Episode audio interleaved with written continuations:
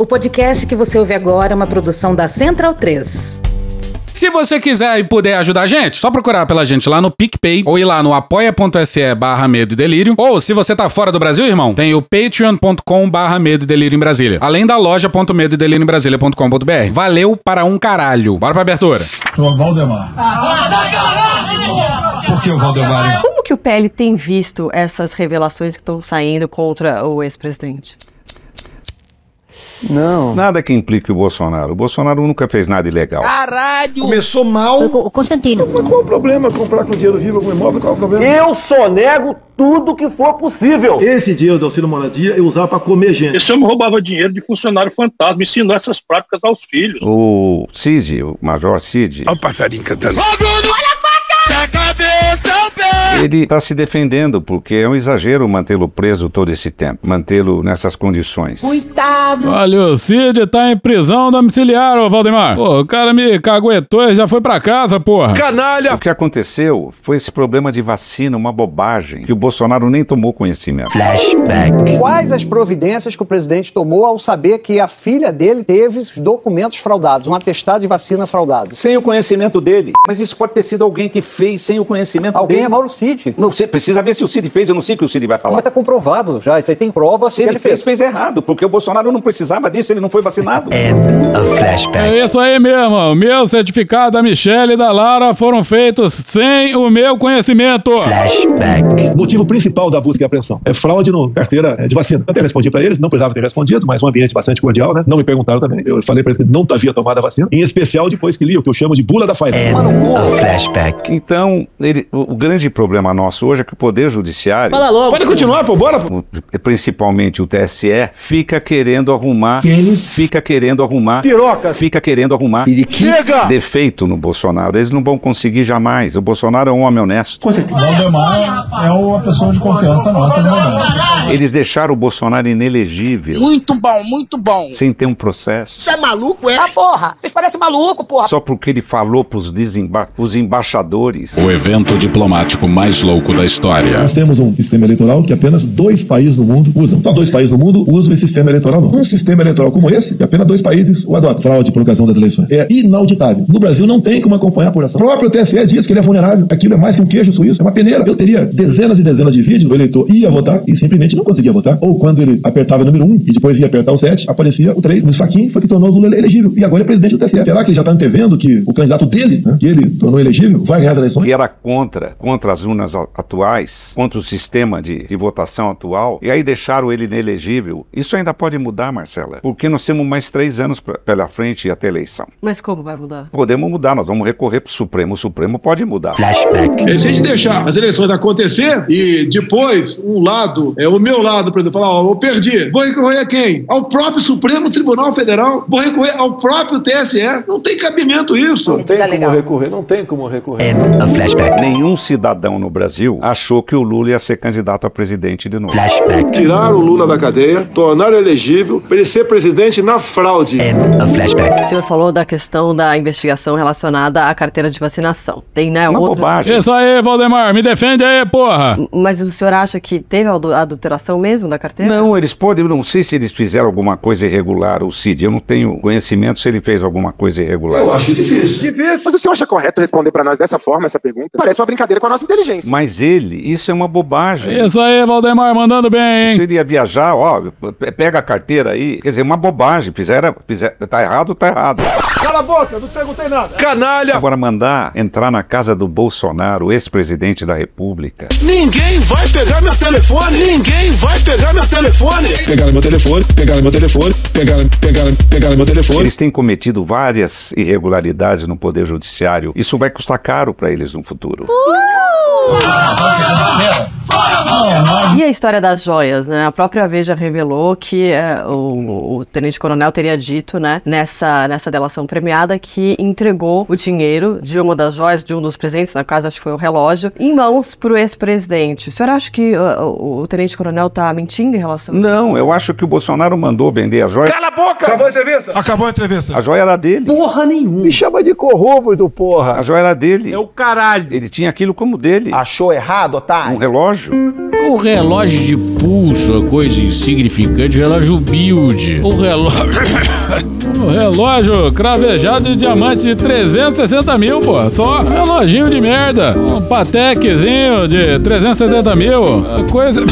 Coisa pouca pra quem é empreendedor milionário como eu. Que é quem compra tudo em dinheiro mesmo, porque quem usa cartão de crédito é pobre. Quer dizer, o que que acontece? Tudo é perseguição contra o Bolsonaro. Ah, porque vocês foram em cima de mim, né? Imprensa. Foi de perseguição. Mas não era um presente do Estado, que eram presentes milionários. Presentes milionários. Milionários. Laudos aí. Não, não, isso não. Não, eu não. Não, eu não. Quando você tem, e tinha uma norma para isso, que o Michel fez uma portaria para isso, para que esses presentes fossem considerados pessoais. Uma reforma trabalhista ali, uma legalização de propina, colar. Adoro. É mentira. Coisa pessoal, coisa pessoal. A sua mão e meu pau. Você vai ganhar um relógio, um negócio grande, Lá ele. um relógio de parede, ou uma joia daquela, como aquela da, da Michel de Diamantes e tal. Ele é meio sem noção. Isso aí você tem que deixar pro Estado, mas não um relógio de pulso. Isso é uma bobagem.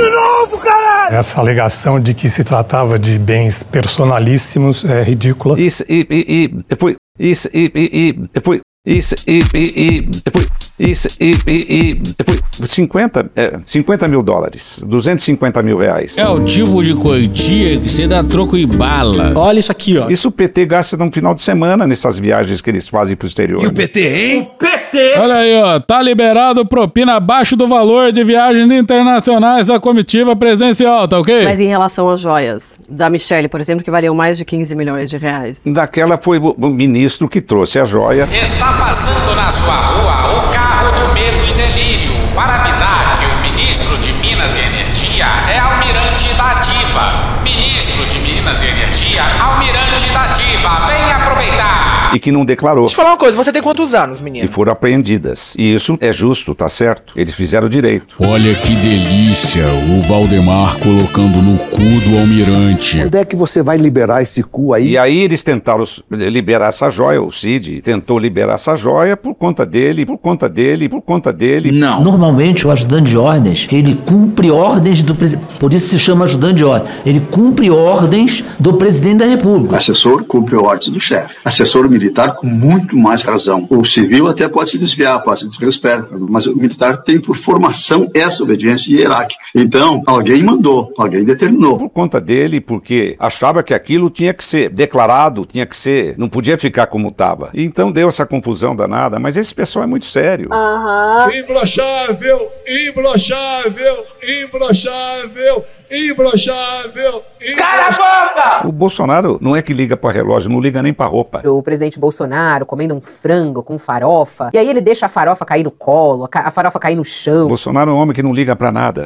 Olá, eu gosto de dinheiro. Sim, é. É! Bom, é que a investigação diz que ah, o dinheiro teria que. Não é um dinheiro, porque teve uma tentativa de venda, né? Inclusive no leilão nos Estados Unidos para trazer esse dinheiro de volta pro. pro Não é bobagem. Quer dizer, quer dizer, quer dizer, foi eu. Quer dizer,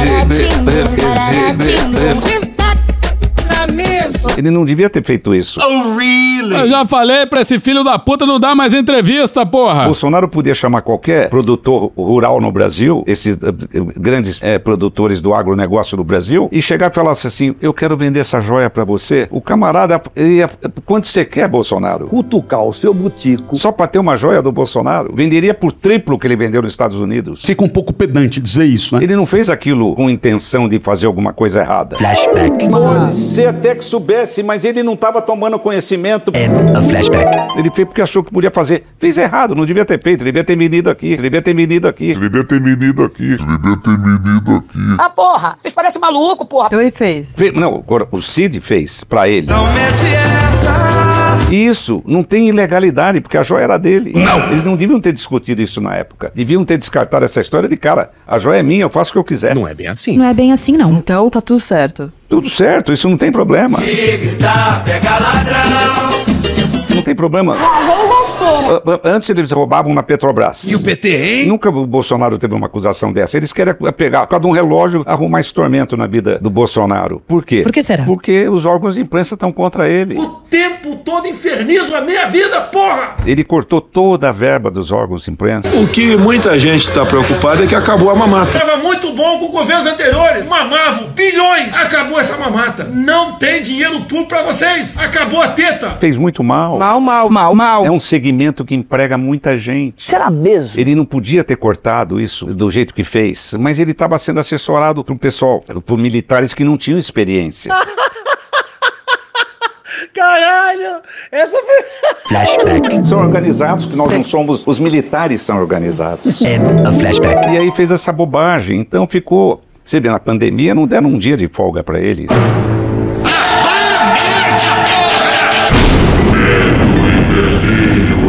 Brasília. Veja, vocês percebem a loucura? Legal. Olá, bem-vindos ao Medo e Delírio em Brasília com as últimas notícias do que restou do Brasil. Bom dia, boa tarde, boa noite. Bom dia, porra. Por enquanto. Eu sou o Cristiano Botafogo. Cristiano, seu lixo. Cristiano, seu lixo. Seu lixo. Seu lixo. Seu lixo. Seu lixo. Seu lixo. Lixo. Lixo. Lixo. Ê, Cristiano. Aquele verme maldito. E o Medo e Delírio em Brasília. Aquele podcast. Medo e delírio em Brasília. Medo e delírio, um beijo pra eles, né? Fala seu medo e delírio em Brasília, pô. Eu não ouço Medo e Delírio. Ai, eu não conheço. É escrito por Pedro Daltro. abraço, Dal. Pedro Daltro. E um beijo pro Pedro Daltro. Grande abraço pro Pedro Daltro. Beijo, Daltro. Pedro Daltro. Pedro Daltro. Pedro Daltro. Pedro Daltro. Pedro Daltro. Um beijo pro Pedro Daltro. Esse é o episódio dias 303 a 305. Ah, é? Foda-se. Bora passar pano? Não. Tá, mas bora tentar passar um pouquinho menos de raiva? Bora. Bora. Bora.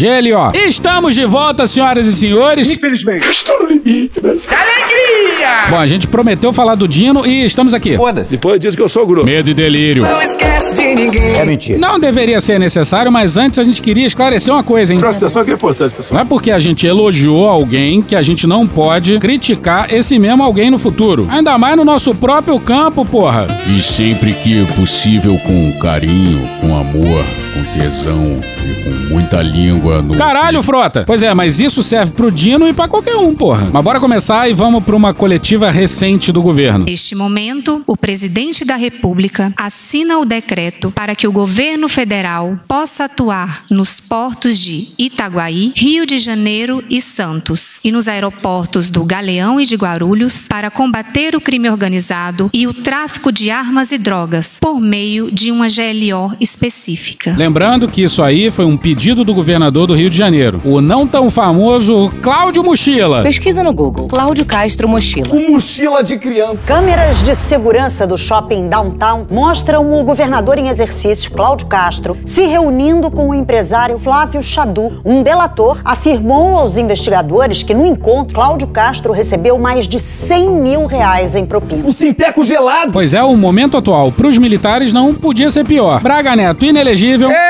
e Forças Armadas brilhando no relatório da CPI do dia 8. CPI que, apesar de meritória, poupou o alto comando do Exército Brasileiro. Vai ver uma instituição que não é toda trabalhada numa rígida hierarquia. Organizadas com base na hierarquia e na disciplina. E aí o governo apresenta, ainda que com inovações aqui e acolá, a mesma solução de sempre para a segurança pública. Bora pro Wesley Galzo no dia 6 no Estadão. Os sete presidentes que governaram o país desde 1992 optaram por entregar aos militares a gestão de crises na área de segurança pública. Levantamento do Estadão mostra que, nos últimos 20 anos, os decretos de garantia da lei e da ordem, as GLOs, se tornaram uma muleta para enfrentar a criminalidade em detrimento de políticas públicas e serviram mais para empoderar os militares. Os militares, tendo proclamado a República, julgaram-se donos da República e nunca aceitaram não ser os donos da República. Os dados do Ministério da Defesa mostram que as Forças Armadas conduziram 146 operações do tipo. O recordista é Fernando Henrique Cardoso, que assinou 46 decretos nos oito anos em que governou o país. O atual presidente Luiz Inácio Lula da Silva vem logo em seguida com 41 durante os seus três mandatos. Pois é, o que, que tem de novo aí? É pouco. Aí nem todas as GLOs têm a ver com violência, não, hein? Mas no mínimo um terço delas sim. E já é coisa pra caralho. Porra. Abre aspas, tanto para a esquerda quanto para a direita, essa carta das Forças Armadas está sempre à mesa para dar uma resposta simples que não trata da questão que se impõe. Qual é o papel do governo federal na segurança pública? Não sei. Fecha aspas, disse Pablo Nunes, coordenador do Centro de Estudos de Segurança e Cidadania. Abre aspas, as Forças Armadas acabam sendo uma força auxiliar das polícias estaduais e não o contrário, como dispõe a Constituição. Fecha aspas, destacou.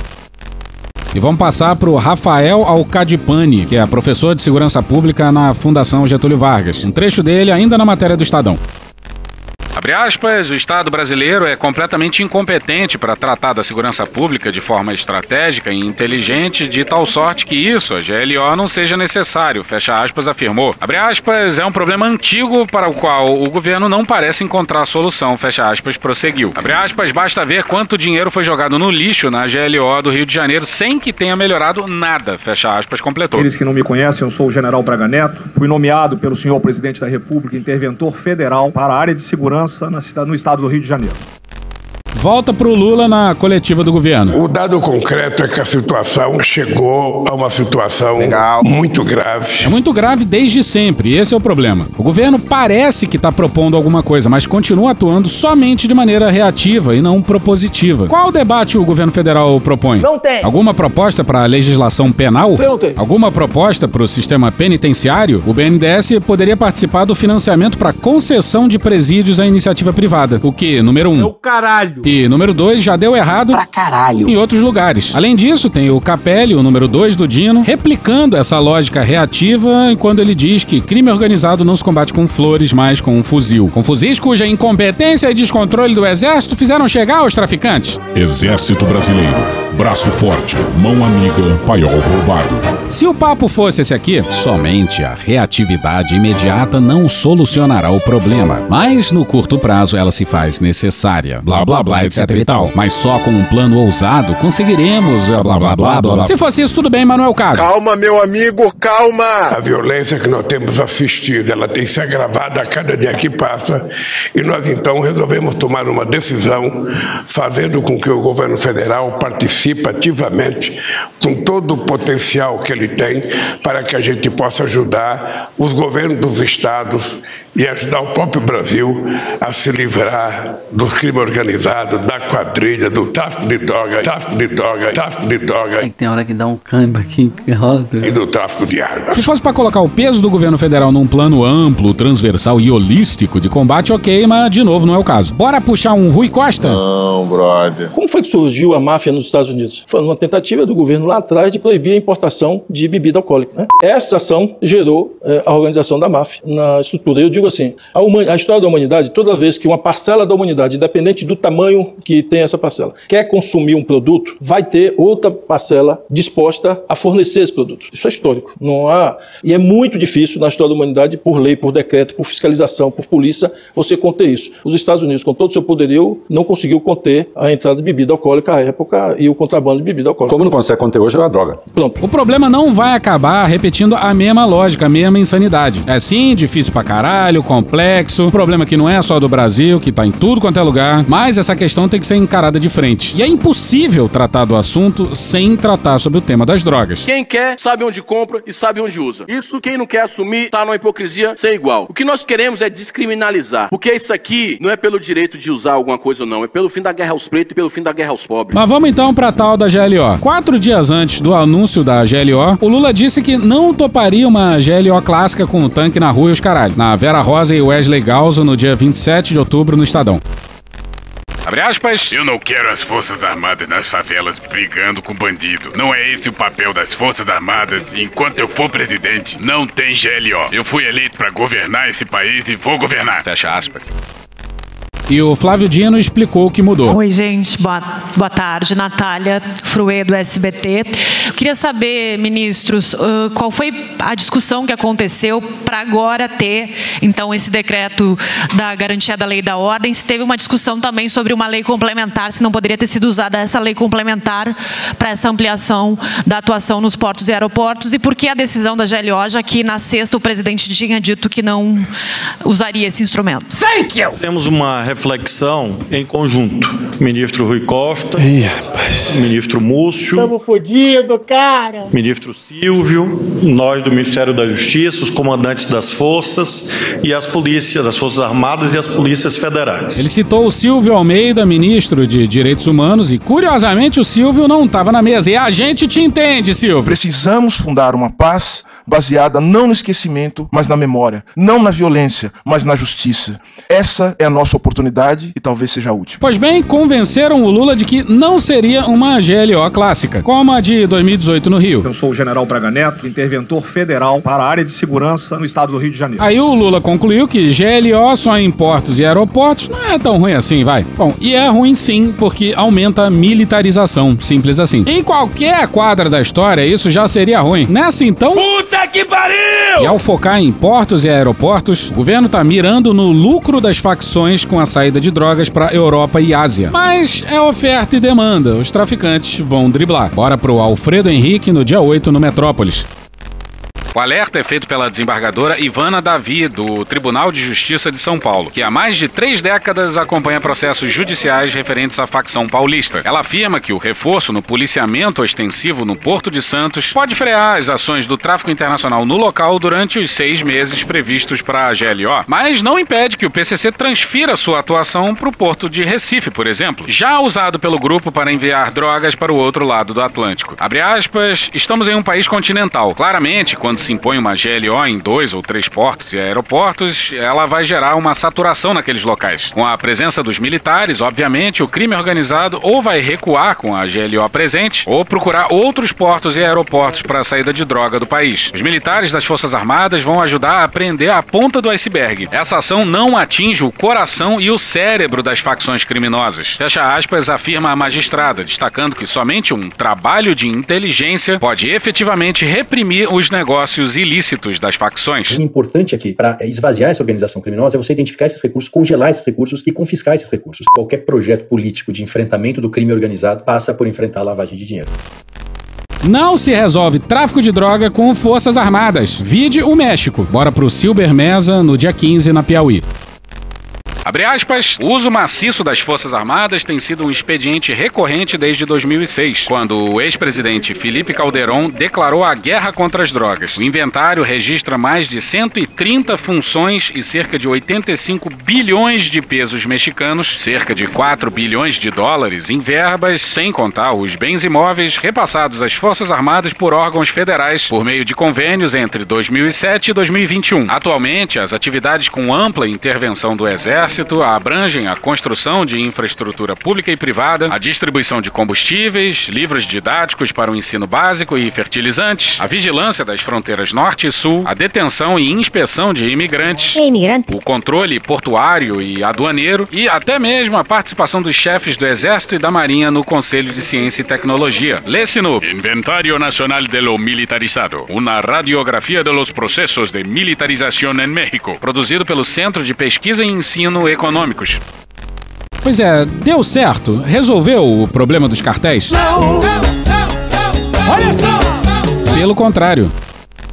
Embora o processo de militarização maciça tenha começado em 2006 com o ex-presidente Felipe Calderón e continuado com Henrique Penha Nieto, a transferência de atividades e recursos econômicos de civis para militares ganhou força sob a gestão de Andrés Manuel Lopes Obrador. O poder castrense ultrapassou partidos políticos e ideologias.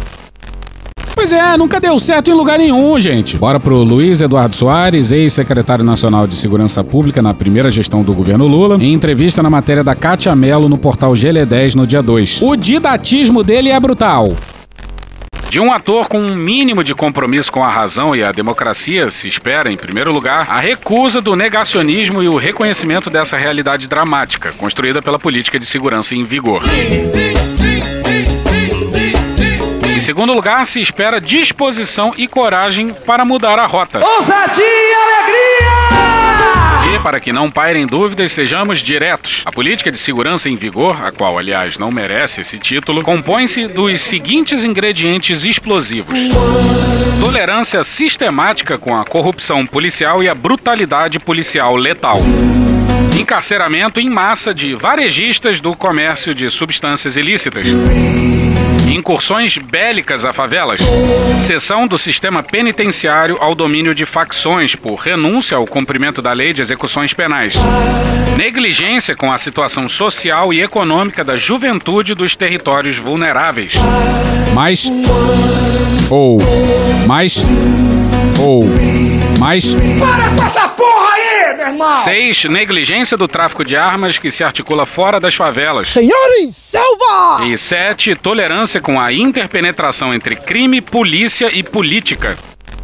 É difícil? Pra caralho! Até o Lula concorda, diz aí, Lula. É difícil. Obrigado, mas é o único caminho, porra. Foi pelo fim da guerra aos pretos e pelo fim da guerra aos pobres. Mas vamos lá, digamos que os militares são indispensáveis. E eles não são, não. Mas partamos dessa premissa. Digamos que é o que temos para hoje e o que tem são as Forças Armadas e que o governo federal tem que usar as Forças Armadas. Mesmo assim, tem formas e formas de se fazer isso, né? E alô, fã-clube do Luiz Pareto. Grandes merda ser advogado. Não dava pro governo envolver as Forças Armadas via lei complementar, não, hein? A única saída era a GLO? Por favor, contribua.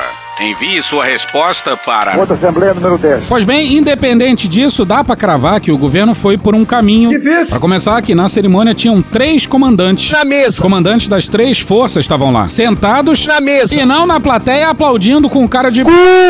Eu não tô doido, não! Não tem que dar holofote pra comandante, não. Não tem. Tinha que ser só civil. Onde já se viu? O erro já começa aí. E o Dino? O Dino? O Dino? Amiga, não tem como te defender. Ainda resolveu ecoar o Rui Costa, que vive descredibilizando as ONGs de segurança pública, que fazem aquilo que o governo há décadas é incapaz de fazer, porra. Vocês sabiam que nem uniformidade de registro de mortes violentas a gente tem? O Brasil tem números de mortes violentas de guerra. E nem o básico a gente tá fazendo. Mas, pois bem, os civis que tentam fazer alguma coisa ainda tem que ouvir isso aqui, ó. Frisando que esse planejamento é um desdobramento daquele plano de combate ao crime organizado que nós lançamos há dois meses atrás. Na verdade, pouco mais de um mês atrás, no dia 2 de outubro. E que foi tema de um episódio aqui, com texto da Cecília Oliveira, lido gentilmente pela própria Cecília. Não tem dado, não tem programa, só operações policiais para enxugar gelo. Por que, que eu digo isso e o ministro Rui é testemunha? Quando nós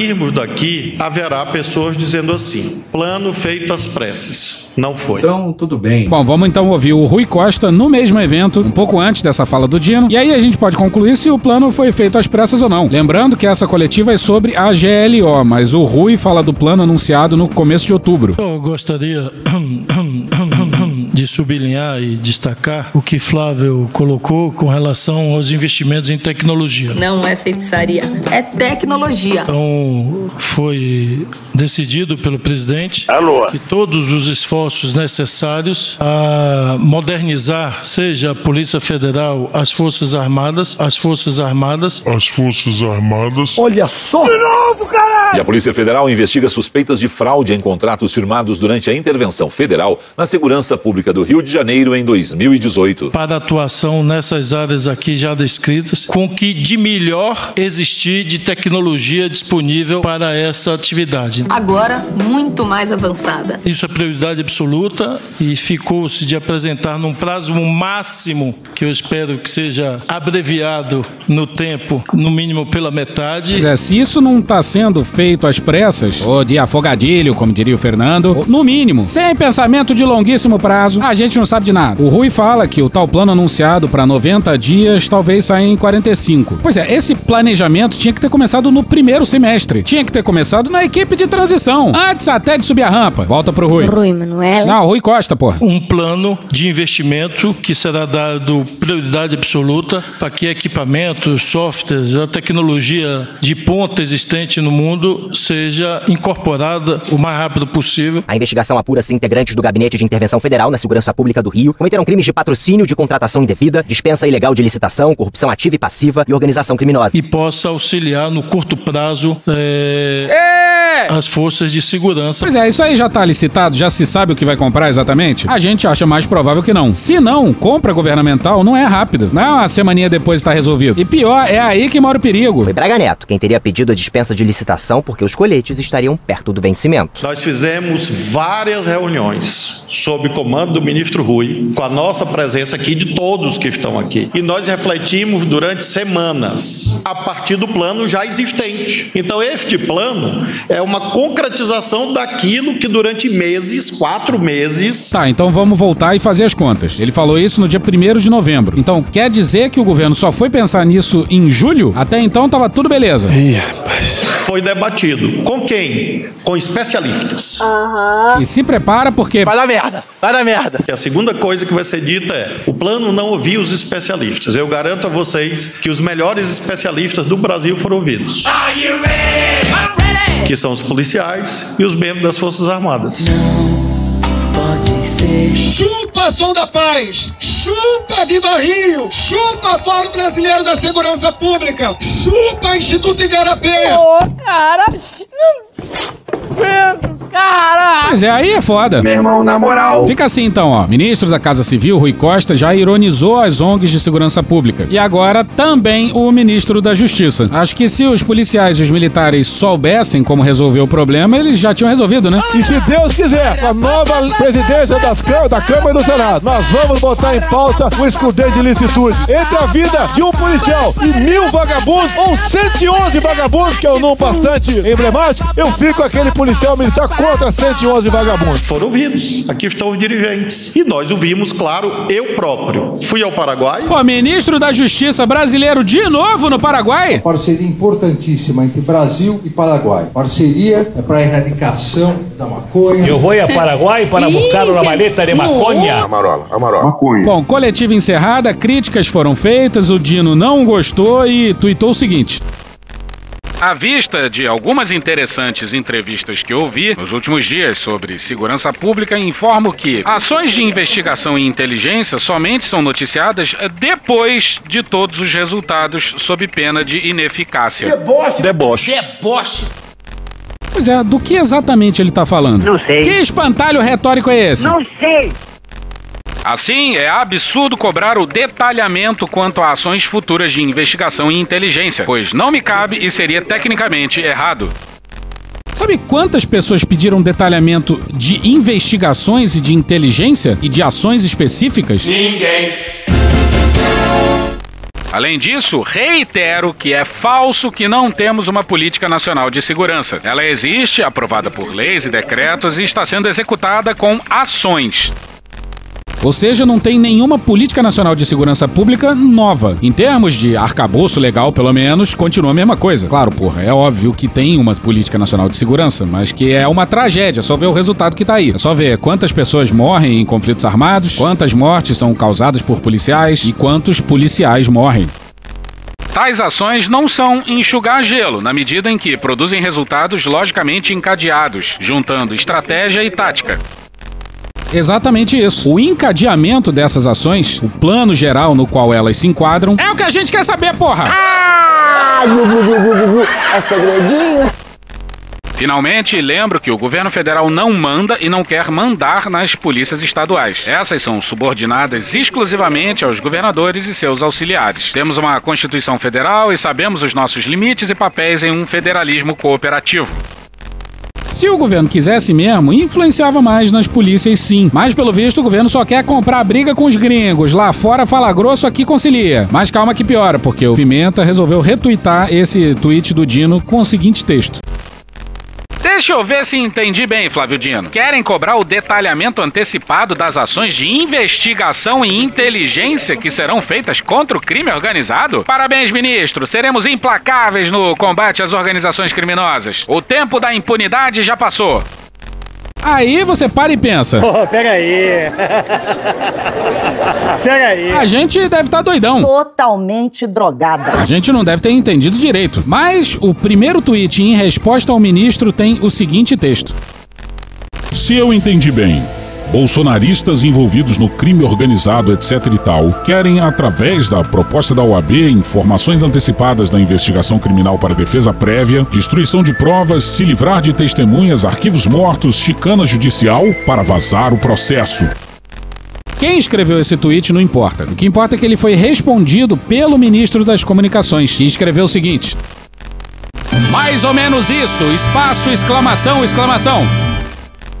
Duas exclamações. Isso aí parece linha de defesa do governo Bolsonaro. É isso mesmo? O governo resolveu abraçar o espantalho de que anunciar um plano minimamente estruturado é entregar o ouro pro bandido? Amiga, não tem como te E defender. o mais louco é que, na própria coletiva, os comandantes e ministros presentes entregaram um cadinho do ouro pro bandido. Por exemplo, anunciaram o número de efetivos. E Só faltou divulgar o dado da aeronáutica, Damasceno. O nosso efetivo, como são, é um comando singular com dois aeroportos, nós manteremos uma rotina de 24 horas equipes, eh, gerando em torno aí de 120 homens eh, nos dois aeroportos somados por dia. Um efetivo maior, Fica, logicamente. portanto, 2.000 mais 1.100 e 2.000 mais 1.100 mais 120. 120 por hora, só que nós temos um efetivo de 3.220 das Forças Armadas. 3.220. Não é isso? Exatamente. 2.000 com 1.000, 3.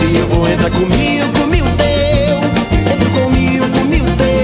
teu. Lá ele. 1.100, É, 3.100. isso é, são- É, todo mundo é de humanas, mais 120 vai dar 3.220. Eu também sou, mas eu acho que dá É, 3.220. são 120 noturno, né? Mas como É, nós temos noturno, representação, são claro. 600 homens da Força Pois é, Aérea. anunciar o efetivo assim não é justamente aquilo que o governo tá acusando os críticos de terem solicitado? Ou a gente tá maluco? Todo mundo louco.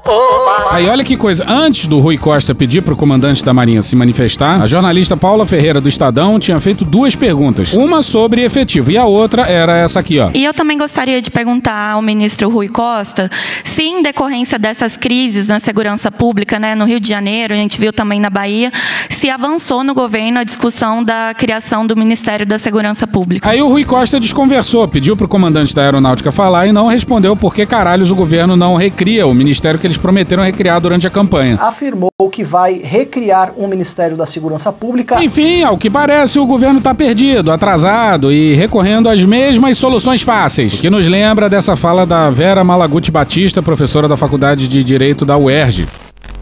Se a política não tem como reduzir a violência que o modelo econômico produz, ela precisa mais do que um discurso. Precisa de um espetáculo. Não adianta jogar a culpa na violência em cima do povo. A violência é a irresponsabilidade da ausência do Estado nos lugares que o povo precisa. Se o Estado tivesse na favela com escola, com cultura, com emprego, com saúde, certamente a gente não teria metade da violência que a gente tem.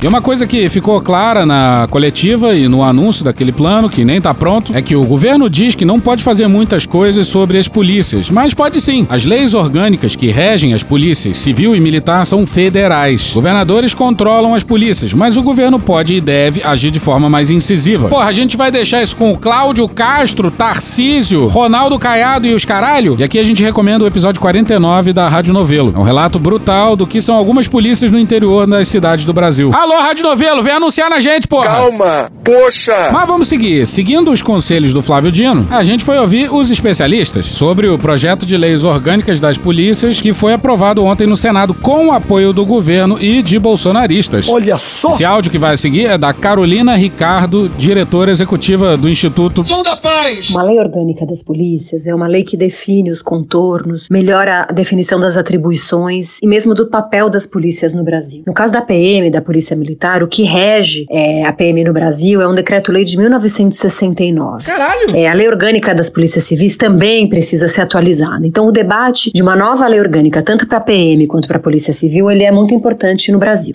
O que acontece é que esse debate acaba sendo muito corporativo, ele é um debate longo, de muitos anos, é, com pouca participação da sociedade civil. O Instituto Sou da Paz chegou sim a ser ouvido e pôde, inclusive, propor algumas melhorias. Legal. Mas o que a gente tem na mesa hoje é um projeto de lei orgânica que não muda as estruturas, sobretudo das polícias militares. Né? A gente continua tendo uma polícia militar com a divisão de oficiais e praças, com a inspetoria geral do Exército, né, que faz essa, essa gestão por parte do Exército das PMs. E tudo isso está no pacote. Quer dizer, a gente não está fazendo dessa lei orgânica uma grande transformação no nosso modelo de polícia no Brasil. Ele avança em alguns pontos, padroniza alguns critérios, por exemplo, necessidade de ter equipamento de proteção individual para todas as polícias do Brasil, estabelece a necessidade de algumas prestações de contas, como relatórios sobre letalidade e vitimização policial, mas tem problemas graves ainda que persistem, né? Então, por exemplo, um percentual mínimo de mulheres de 20% que acaba funcionando como um teto, ele pode ser interpretado, né, como um teto, dificultar ainda mais o ingresso das mulheres nas polícias militares do Brasil. A exigência de, da formação em direito, tem que ser bacharel em direito para ser policial militar, para ser oficial, não faz nenhum sentido. É claro que é importante saber lei, mas mais do que lei, é importante saber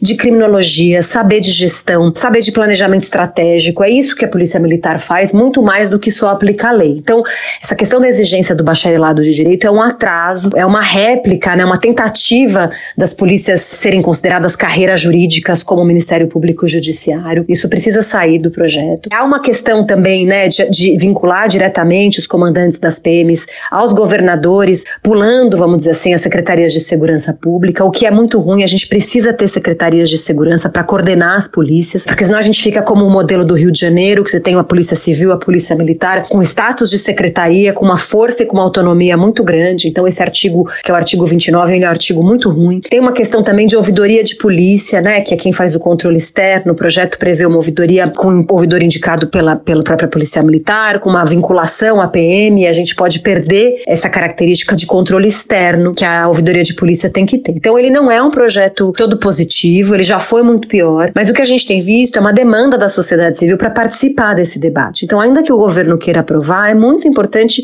abrir a discussão. O movimento negro, organizações de justiça criminal, outras organizações precisam poder debater, até para a gente aproveitar essa oportunidade e avançar no modelo de polícia que o Brasil quer e merece. Aprovar é, nessa correria, não ouvir as demandas da sociedade civil, talvez não seja uma boa nesse momento. E vai aqui uma confissão envergonhada. A gente tá constrangido que só agora a gente foi parar pra ouvir de alguém lá do Maranhão o que, que o Dino fez por lá como governador na área de segurança pública. Alguém já tinha dado esse toque pra gente, mas na correria a gente acabou não fazendo isso. Incompetentes. Que isso, Fabiola? Aí numa parte desse episódio aqui a gente corrige esse vacilo. E vai desde já o nosso muito obrigado ao Luiz Eduardo Lopes Silva, professor da Universidade Federal do Maranhão e coordenador da Rede de Observatórios da Segurança no Maranhão. E a gente aproveita para agradecer a Carolina Ricardo também.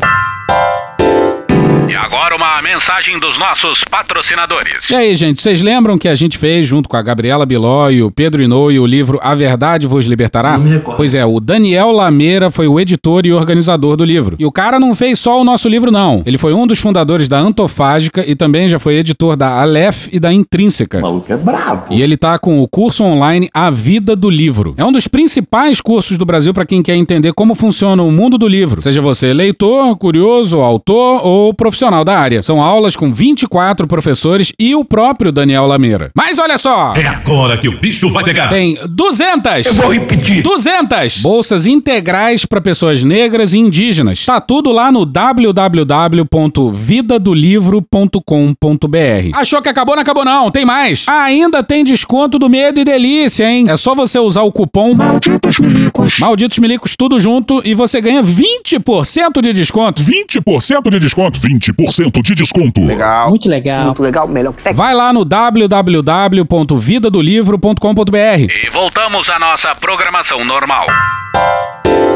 Braga Neto inelegível. Eu acho é bom. Enfim, a gente vai falar do Braga Neto condenado.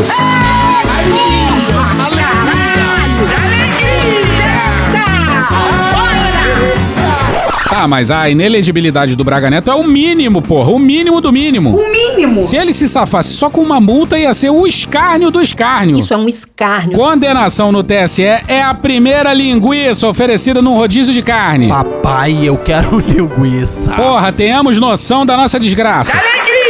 E os ouvintes mais atentos do Medo e Delírio Show! Drogado! Tudo drogado! sabem que há tempos a gente confessa a nossa incredulidade pela condenação de generais. É tudo que a gente mais quer, é tudo que a gente mais clama. E a última vez em que falamos nisso foi no episódio sobre o relatório da CPI, CPI do dia 8. A gente disse na época da absolvição do Braga Neto no primeiro julgamento que outras ações no TSE iam vir. E que a gente achava que nem assim o Braga Neto ia pagar pelos seus crimes. Ai, que absurdo. E a gente continua apostando nisso. Tá faltando ímpeto em quem precisa ter. A gente fica bastante chateado. e não é à toa. Pois é, felizmente a gente errou. Errou. Até no TSE a gente achou que o Braga Neto ia se safar com uma multa e pronto. Mas o TSE agiu e fez um podcast muito feliz. E sedento por mais, esse foi o cara que coordenou a sabotagem federal na pandemia, sem contar o papel dele como vice nas maquinações golpistas de Bolsonaro. O relator tinha condenado o Braga Neto só a uma multa de 200 mil reais, grana que ele já tinha embolsado em poucos meses no PL do... Valdemar. Naquele momento, inelegibilidade que é bom nada. Todo mundo se fudeu! Calma, por favor! Mas no episódio desse julgamento do TSE, a gente mostrou como um ministro com o nome de Marechal fudeu com o general. Que delícia, cara! Medo e delírio. E divergiu do relator, ampliando a condenação do Braga Neto à inelegibilidade por oito anos. É pouco. Beijo pro Floriano. Mas vamos voltar pro que importa. Andou na prancha. Cuidado que o Xandão vai te pegar. Bom, pra quem não sabe, esse julgamento aí que declarou o Braga Neto inelegível tem a ver com o 7 de setembro de 2022, quando, entre outras coisas, as Forças Armadas ofereceram ao Bolsonaro uma parada militar só pra ele, a primeira vez na praia de Copacabana. Por que será? Uma parada militar lá na praia de Copacabana. Foi no mesmo dia do memorável e já clássico Imbrochável, imbrochável, imbrochável, imbrochável, Tomar no cu, cara. Apesar disso aí ter sido em Brasília. Em Brasília, Bolsonaro fez um discurso eminentemente eleitoral. Sabemos que temos pela frente uma luta do bem contra o mal. O mal que perdurou por 14 anos em nosso país, que quase quebrou a nossa pátria e que agora deseja voltar à cena do crime. A vontade do povo se fará presente no próximo dia 2 de outubro. Vamos todos votar. Caralho! Vamos convencer aqueles que pensam diferente de nós. Vamos convencê-lo do que é melhor para o nosso Brasil. Podemos fazer várias comparações, até entre as primeiras damas. Caralho! Com uma reeleição. Nós traremos para dentro dessas quatro linhas todos aqueles que ousam ficar fora dela. Isso é ameaça de golpe. Tenho certeza que juntos, em outubro, daremos mais um grande passo. Muito obrigado mais uma vez e até a vitória. Mas bora pro julgamento, começando com ele. O ministro do STF que pareceu de 13 às 15 horas, durante o qual o primeiro investigado chegava à cidade e participava da motociata, estava em curso no local, próximo ao Forte Copacabana, atos oficiais de menor visibilidade, apresentação da campanha independente de músicos da Polícia Militar, da banda de músicos da FAB e da banda de músicos do Batalhão de Guardas do Exército. Pois é, e o Bolsonaro não viu nada porque tava fazendo motociata no aterro do Flamengo. Não, porra, isso aí foi em 2021. Abraço, galera! Discursos históricos. Hoje, no Discovery Channel. Bandas militares tocando e Bolsonaro na motociata. Que maravilha. Entre 15 e 16 horas, período em que o primeiro investigado estava presente no evento militar, foram realizados atos oficiais de grande visibilidade, que naturalmente puderam ser presenciados de qualquer ponto da orla de Copacabana. Uma parada militar lá na praia de Copacabana. E essa altura, tomada pelos apoiadores dos investigados. Salto de paraquedistas, mantido a despeito de acidente na véspera em função dos ventos, salvo de tiros do Forte Copacabana e espetáculo aéreo de aviões da FAB, conjunto de atividades que o governador Cláudio Castro, ouvido em juízo, descreveu como peripécias de caráter militar artístico.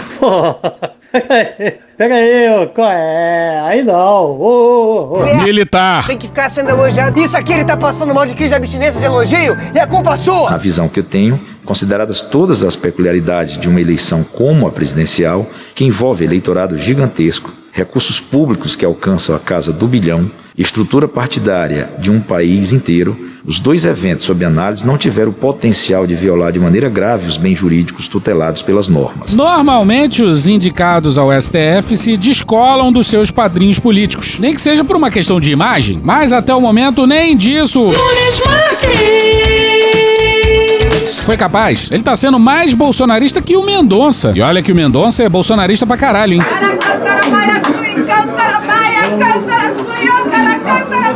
Legal. E acabou a participação do Praga. É, no fim ele condenou o Bolsonaro simbolicamente. A multa de 40 mil reais. Coisa que, pra quem tem o Rolex e Batex, não é nada. Voto eu agora. Porra, caralho, porra. Voto eu agora. Agorinha. Sim, bora pro Xandão, que votou logo depois do Nunes Marques e tava... Chateado, chateado. Realmente, ele estava chateado. A justiça pode ser cega, mas a justiça não é tola. Ele tá dizendo que o Nunes Marques acha que todo mundo é burro e otário. E a segunda, que a justiça eleitoral não faria a prática do avestruz. Chamou o Nunes Marques de avestruz. E reafirmar, reafirmar aqui é que a justiça eleitoral não é tola. E as condutas impugnadas que versam sobre o uso eh, do aparato estatal na celebração do bicentenário, eh, essas eh, condutas, elas são flagrantes. O abuso das condutas. Basta verificar e aqueles que não se recordam,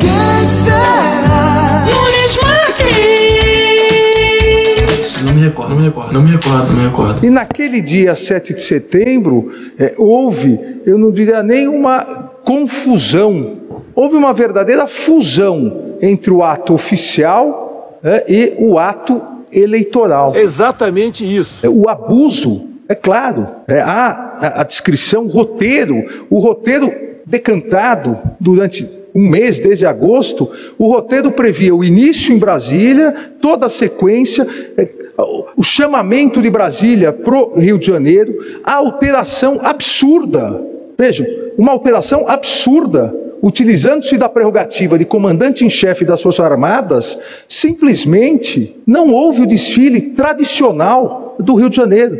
Por quê? O que se adequava mais à política eleitoral, à campanha do candidato à reeleição, era um desfile em Copacabana para encerrar no Forte de Copacabana é o seu grande showmício. Mas, e há aqui o ofício pedindo e o ofício negando. A prefeitura é municipal do Rio de Janeiro, bem colocou, é que é um absurdo, seja do ponto de vista histórico, tradicional, essa alteração, seja do ponto de vista logístico. É o prefeito Eduardo Paz assim se manifestou. Não houve desfile. Veja, não houve desfile no Rio de Janeiro. Não houve por quê? Porque o candidato à reeleição não quis. Nós vamos vencer essa, essa, essa parada aí, se Deus quiser. Inclusive, já no palco, já se dirigindo ao palco, já né, totalmente o evento eleitoreiro, é, paraquedistas, tiros da Marinha, aviões da FAB passando. Ou seja, é, houve a, a lamentável, a triste instrumentalização das Forças Armadas para uma candidatura. Uma autoridade militar que, mais do que, em parte, responsável por estar aqui, ter tido a oportunidade e a coragem de, como soldado verdadeiro da pátria, influenciou no destino da nação. O meu prezado general Vilas Boas. por uma candidatura a presidente e vice-presidente da República. Andou na prancha. Cuidado que o Xandão vai te pegar. Só isso, por si só, e o eminente relator bem coloca em seu voto, só isso já configuraria conduta vedada e abuso do poder político e econômico. Mas foi muito mais. Começa o dia, começa com uma entrevista para a TV Brasil no Palácio da Alvorada. Deslocamento para comemoração do bicentenário. A descida do veículo em curto trajeto a pé até a tribuna de honra, cumprimentando. E aí começa. É o capitão do povo! É o capitão do povo! No, God, please, no! Aí já a confusão entre o eleitoral, isso em Brasília, entre o eleitoral e o cívico. Ao lado dele, uma figura É um cachorro atrás. que durante toda a campanha fez apologia à candidatura dele, do empresário Luciano Hang. A esquerda paga hoje todo o mal que ela fez. Presidente ok, ministros ok, economia ok, e o cabelo tá ok. que velho, caralho. E o país crescendo pro desespero do PT. E o país crescendo pro desespero do PT. Foi a coisa mais escrota que eu já vi em toda a minha vida. O eminente ministro Floriano relembrou é, uma cena de, patética e triste para o Brasil, uma cena que foi veiculada no mundo todo, o presidente simplesmente afastando o presidente de Portugal e chamando o seu cabo eleitoral vestido é, com a sua tradicional vestimenta verde periquito. Oh, pega aí. pega aí. Maravilhoso! Vestido para fazer campanha. Se isso não é campanha, é, ao lado dele, o presidente de Portugal, bicentenário, não, era campanha. Campanha, clara campanha.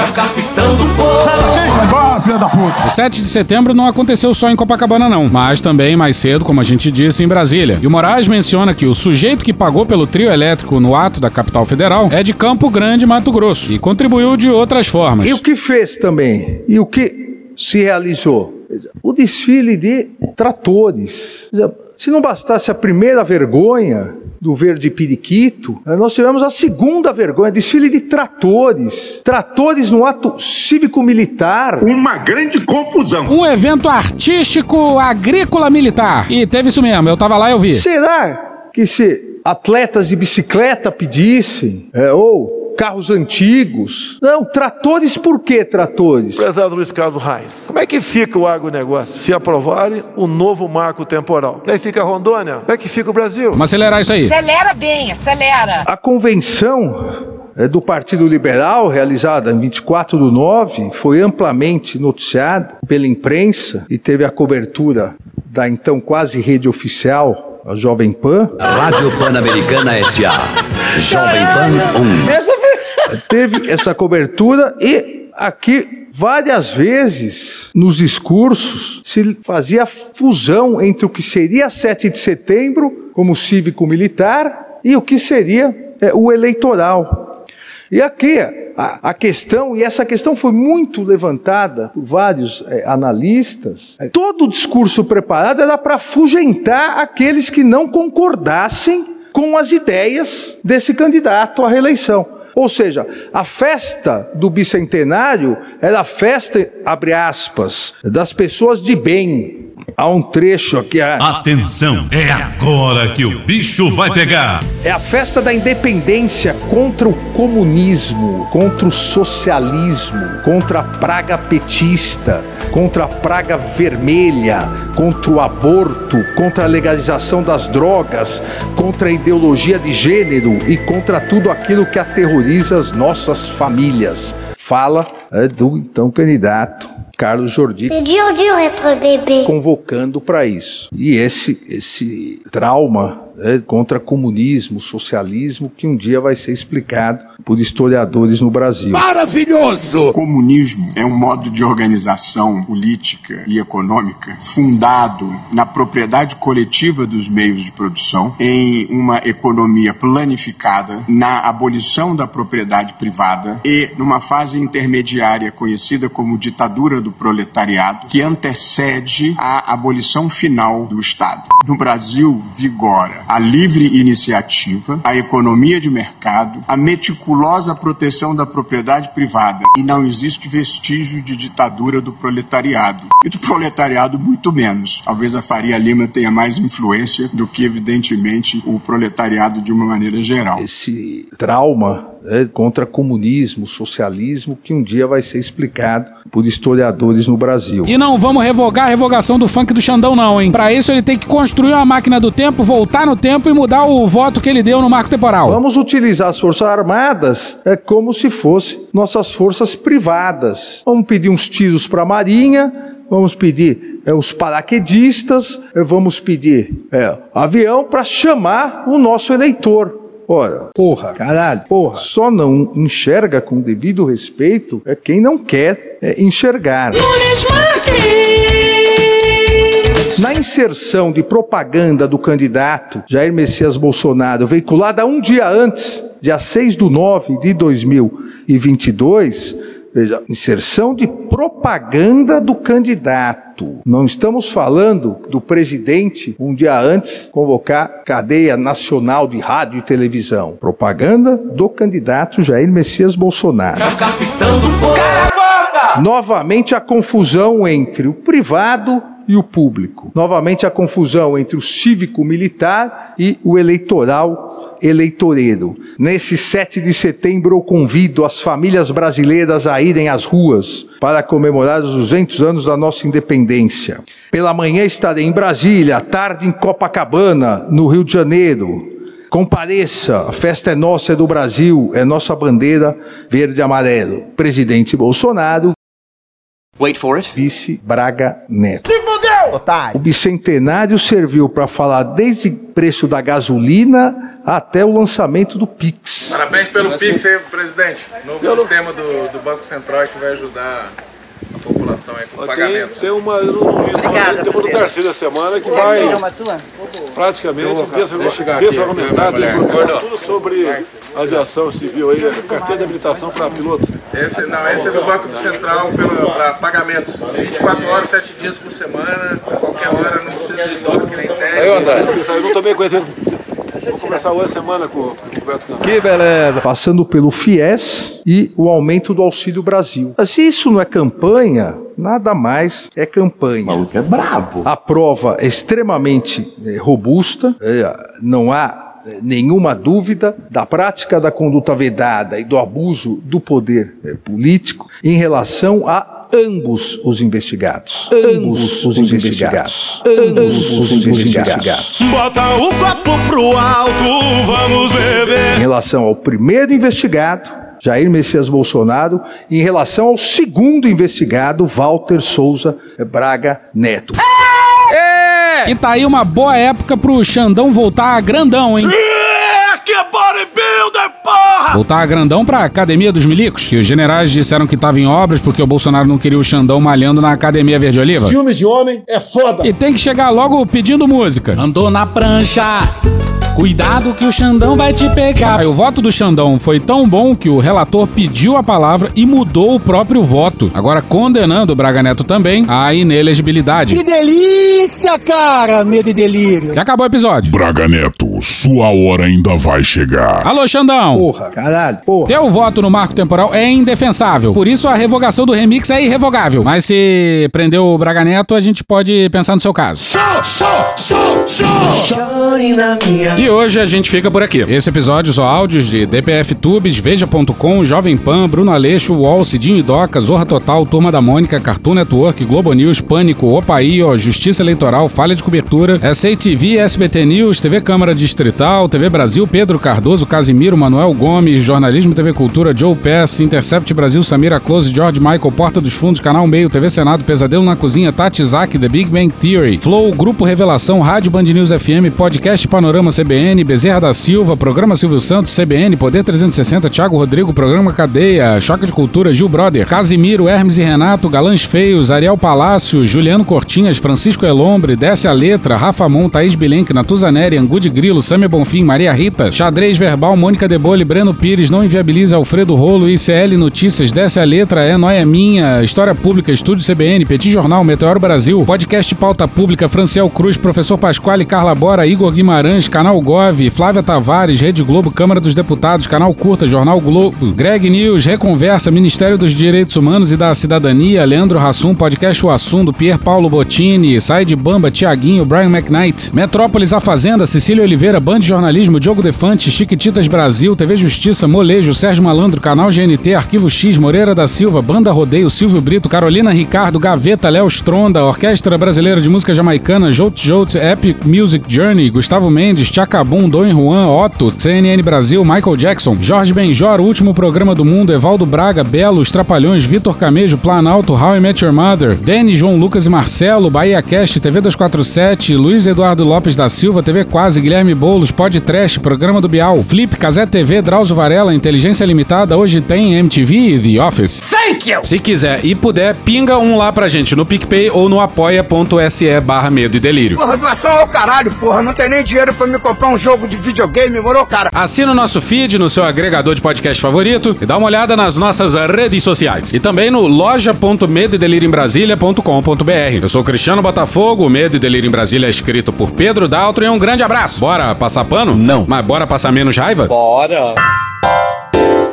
Me permite uma parte? Não lhe dou a parte. E eu não dou a parte pra esse sujeito aí, não. Bora com o Luiz Eduardo Lopes Silva, professor da Universidade Federal do Maranhão e coordenador da Rede de Observatórios da Segurança no Maranhão. Primeiro é preciso destacar que Flávio Dino, quando ele assume o governo em 1 de janeiro de 2015, o Maranhão vivia uma grave crise de segurança pública, né? Que estava ligado com as ocorrências que naquele momento se desenrolavam dentro do presídio de Pedrinhas. Não, não, não, não, não. É- É a única coisa boa do Maranhão Maranhão ou presídio de Pedrinha? Mano, corra, rapaz. né, um violento ciclo de rebeliões, de assassinatos, com decapitações que chocou todo o país, né, por conta dos vídeos que vazaram, né, várias dessas decapitações, esquartejamentos, etc, foram filmados e publicizados, e esses acontecimentos refletiram do lado de fora, com aquilo que as organizações criminosas chamam de salve geral, com a queima de ônibus, é, assassinatos de policiais, agentes penitenciários e, e, enfim, o pânico que se espalhou pela cidade com toda essa situação em vários momentos seguidos de 2013 e 2014. Essa crise, ela, ela contribuiu pa- para o fim do governo Rosiana Sarney, né? O governo Rosiana Sarney, que já vinha combalido, é, foi, foi é, gravemente ferido, digamos assim, por essa crise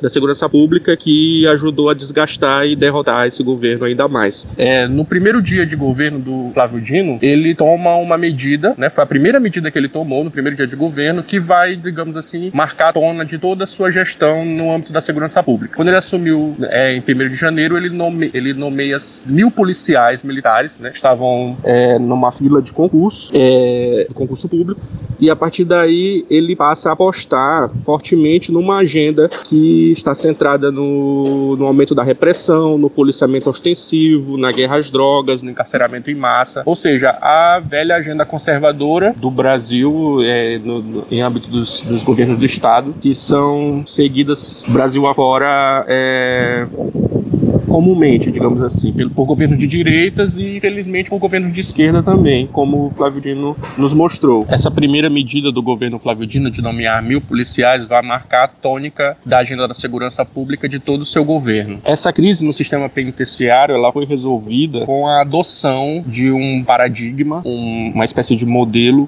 muito semelhante ao que foi adotado pelos tucanos em São Paulo depois da crise do Carandiru, né, que foi um, um modelo de desconcentração de presos em grandes unidades prisionais, no caso Pedrinhas, né, que concentrava a maior parte dos presos do todo o estado, né, houve um esforço por parte do governo de, de haver uma interiorização do sistema com a construção de unidades prisionais no interior do estado, onde antes não havia, né, então essa expansão do sistema, e interiorização do sistema com- levou também a um, um processo de encarceramento em massa e de expansão da população prisional.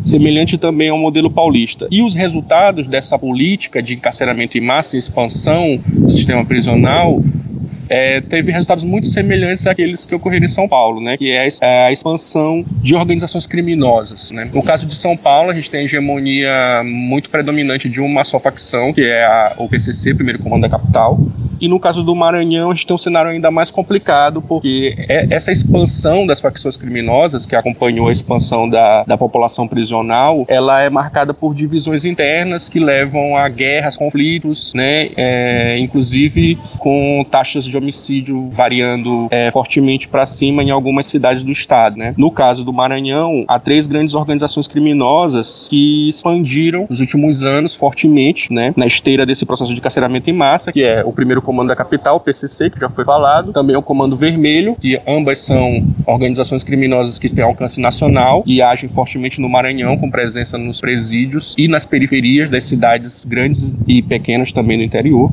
E também uma facção local chamada Bonde dos 40, que nasceu no complexo penitenciário de Pedrinhas e tem ampla hegemonia eh, nas periferias da capital. Por fim, eu acho que cabe destacar que essa desagregação dos modos de vida dessas populações tradicionais tem trazido graves consequências para a população do campo, né? E uma delas é a expansão das, da ação das próprias organizações criminosas, que eu já falei anteriormente, que hoje elas encontram um cenário propício para se difundir nas cidades do interior, né? Hoje já ocupando e, e- e atuando fortemente eh, nessas cidades e, tam- e também em suas zonas rurais, né? Hoje existe PCC, Comando Vermelho e Bonde dos 40 atuando em comunidades rurais no Maranhão, aquelas que aqui no Maranhão a gente chama popularmente de povoado, justamente porque encontra um cenário de devastação e de desesperança, especialmente para a população mais jovem, né? Que acaba se engajando em mercados ilegais para se conseguir algum emprego, alguma renda, alguma, algum meio de vida, né? Visto que os seus modos de vida tradicionais foram desestruturados pela expansão do agronegócio. Olha só! Acabou? Não. Acabou sim. Acabou? Acabou, acabou. Porra, acabou! Beijinho, sigamos com muito amor e poesia. Ouve a voz do seu períneo. A boca é um ânus da face. Varanda do pum. Lexotan não se toma na veia. Essa porra é maconha? Quando você é jovem, qualquer pessoa que tem um baseado vira seu amigo. O Bolsonaro sendo atropelado. Tô de acordo. Fazer as pessoas passarem fome. É isso. Cenoura, cenoura. Mais ou menos isso. Que porra é essa aqui? É maconha essa porra? Quem fuma 200 baseados? Muita gente. Muita, mas muita gente. Conversa de bêbado. Nem todo artista é maconheiro, mas todo maconheiro é um artista. Algum delírio. Presunto Parma, vamos lembrar, não é qualquer presunto. Não é proibido no Brasil transar. Nem todo mundo reage bem a um eletrochoque, né? Antigamente as pessoas ainda coçavam a virilha, hoje nem isso coça mais. Pega sua Toyota, empurre dentro do seu cu. Um opalão, um chevette, um gol bolinha. Vai deixar eles mijarem em cima de você. Lixo. Arrombado. Vai entrar o grosso. O grosso chegou! Ai, que dor no meu pau. Eu sou especialista em pau. É a piroca. Ela é bastante extensa. Veja a gramatura. Também entra, também entra. Cadê os machos? Eles têm um pênis. Pistolão bonito, né? Há controvérsias. Contém ovos. Não esqueça de lavar os testículos, a virilha e o ânus. 95% da população mundial faz errado a limpeza do ânus. Anos. Os galináceos têm pênis. Tem graça esse final? Não, né? Desculpa. Desculpe. Desculpe. Desculpe. Desculpa. Desculpe. Desculpe.